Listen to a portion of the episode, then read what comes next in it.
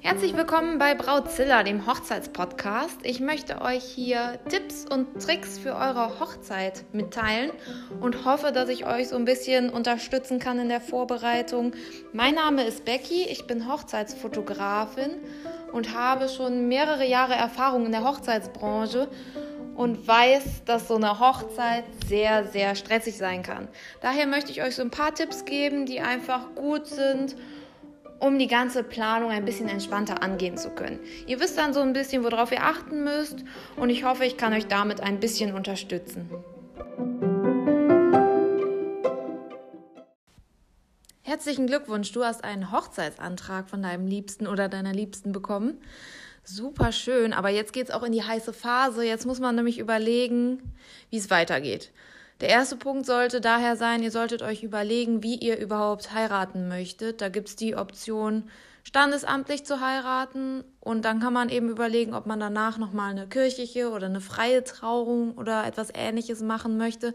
Da sollte man sich als erstes im Klaren sein, weil alle weiteren Schritte so ein bisschen darauf aufbauen, wie man feiern möchte, mit wem. Deswegen solltet ihr euch jetzt erstmal darüber Gedanken machen und dann ist der nächste Schritt, zu überlegen, wen ihr einladen möchtet.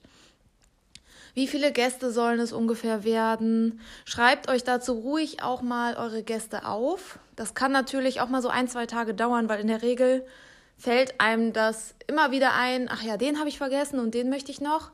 Schreibt erstmal alle auf, am besten in eine Notiz ins Handy, das habt ihr in der Regel immer dabei. Sobald euch einer einfällt, schreibt ihn auf und dann könnt ihr nach ein, zwei, drei, vier Tagen euch nochmal zusammensetzen und die Liste überarbeiten.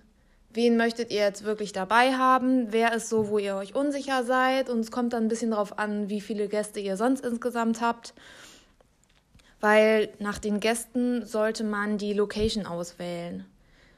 Die Locations haben ja nicht alle von 50 bis 200 Gästen Platz. Deswegen sollte man sich erst Gedanken machen, wen man einladen möchte, dann ungefähr so eine Hausnummer haben. Wenn das jetzt schwankt zwischen 70 und 80, damit kann man meistens arbeiten. Die Locations wissen ja, ob äh, im Notfall zwischen 70 und 80 Leuten bei denen reinpassen. Und das ist schon mal ein guter Step, wenn man sich bei der Location meldet oder auf der Suche nach einer Location ist, dass man ungefähr so die Hausnummer weiß, wie viele Gäste kommen werden, weil man danach eben so ein bisschen ausgrenzen kann. Dann solltet ihr euch überlegen, wann und wo ihr heiraten möchtet. Zum Beispiel ist da eine wichtige Frage, ob ihr standesamtlich und kirchlich in einer Woche heiraten möchtet oder ob zum Beispiel ihr standesamtlich Ende des Jahres heiraten möchtet, Stichwort Steuern sparen, bei dem einen oder anderen rechnet sich das. Und das habe ich immer wieder, dass so im Dezember, kurz vor Silvester, wirklich noch viele Hochzeiten sind. Ist ja auch in Ordnung, das kann ja jeder so machen, wie er möchte. Nur man sollte sich einfach überlegen, ob man das zusammen in einer Woche machen möchte oder eben ein bisschen getrennt. Das ist total Geschmackssache. Ist halt nur ein Punkt, den man so ein bisschen überlegen sollte vorher. Dann ist es wichtig, den Zeitraum zu überlegen weil ihr danach ja bei der Location fragt. Ihr habt ungefähr so ein paar Locations, die ihr euch vorstellen könnt. Und die Locations sind super schnell ausgebucht. Also das ist wirklich der Wahnsinn. Deswegen meldet euch da schnell, wenn ihr soweit seid. Und dann könnt ihr zum Beispiel sagen, ihr wollt im Sommer heiraten zwischen Juli und September irgendwie. In dem Zeitraum soll das stattfinden. Dann könnte ich euch die Locations meistens schon Termine sagen, wo noch Platz ist und dann könnt ihr da natürlich drüber überlegen, weil den Termin, das ist das Wichtigste, um alles andere zu buchen, weil die meisten Dienstleister müssen eben gucken, ob sie noch äh, Kapazitäten oder verfügbar sind in dem Zeitraum.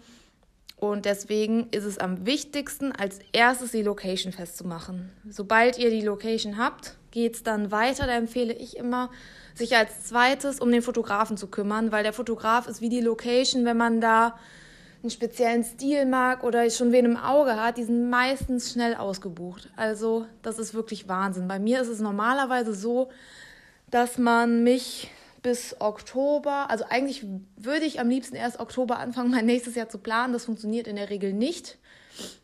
Vor allen Dingen, wenn es Corona bedingt ist, dass die meisten Paare eben ihre Hochzeit auf 2021 verschoben haben.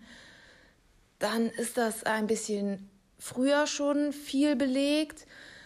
Aber in der Regel sollte man seinen Fotografen mittlerweile so im Oktober schon angefragt haben. Also am besten direkt, sobald die Location steht, fragt den Fotografen, den ihr vielleicht vorher schon im Blick hattet oder guckt euch ein bisschen um. Tipps für Fotografen habe ich euch ja schon hier in dem Podcast gegeben.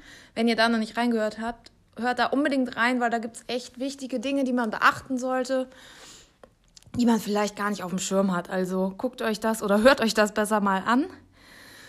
Denn da gibt es echt Fehler, die man machen kann, die nicht sein müssen und die euch halt auch nicht weiterbringen an dem Tag.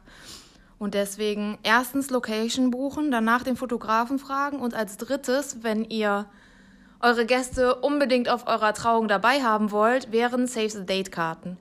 Das sind Karten, wo einfach den Gästen, die ihr einladen möchtet, das Datum mitgeteilt wird, sonst noch gar nichts anderes. Das ist einfach nur, damit die sich euren Termin im Kalender für nächstes oder übernächstes Jahr frei halten, damit ihr wirklich mit den Gästen feiert, die ihr dabei haben wollt. Das sind so die ersten drei Steps, die ich am wichtigsten finde. Da sollte man sich so ein bisschen dran halten, dass man wirklich das bekommt, was man haben möchte. Und dann kann man sich nach und nach um die anderen Sachen wie Dekoration oder weitere Dienstleister kümmern. Da hatte ich euch auch schon einen Podcast für aufgenommen, dass man sich weitere Dienstleister von den Dienstleistern empfehlen lassen kann, die ihr schon habt. Weil wir arbeiten meistens auch mit anderen Dienstleistern zusammen, wissen, wie die ticken, ob die gut sind, ob die zuverlässig sind.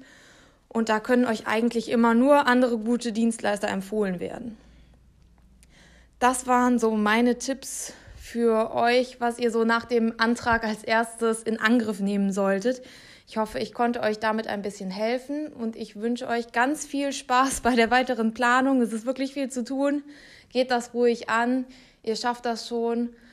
Und wenn es Fragen gibt, meldet euch einfach bei mir. Ihr findet den Link oder meine E-Mail-Adresse weiter unten.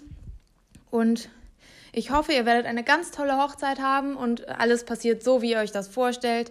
Und ich wünsche euch ganz viel Spaß.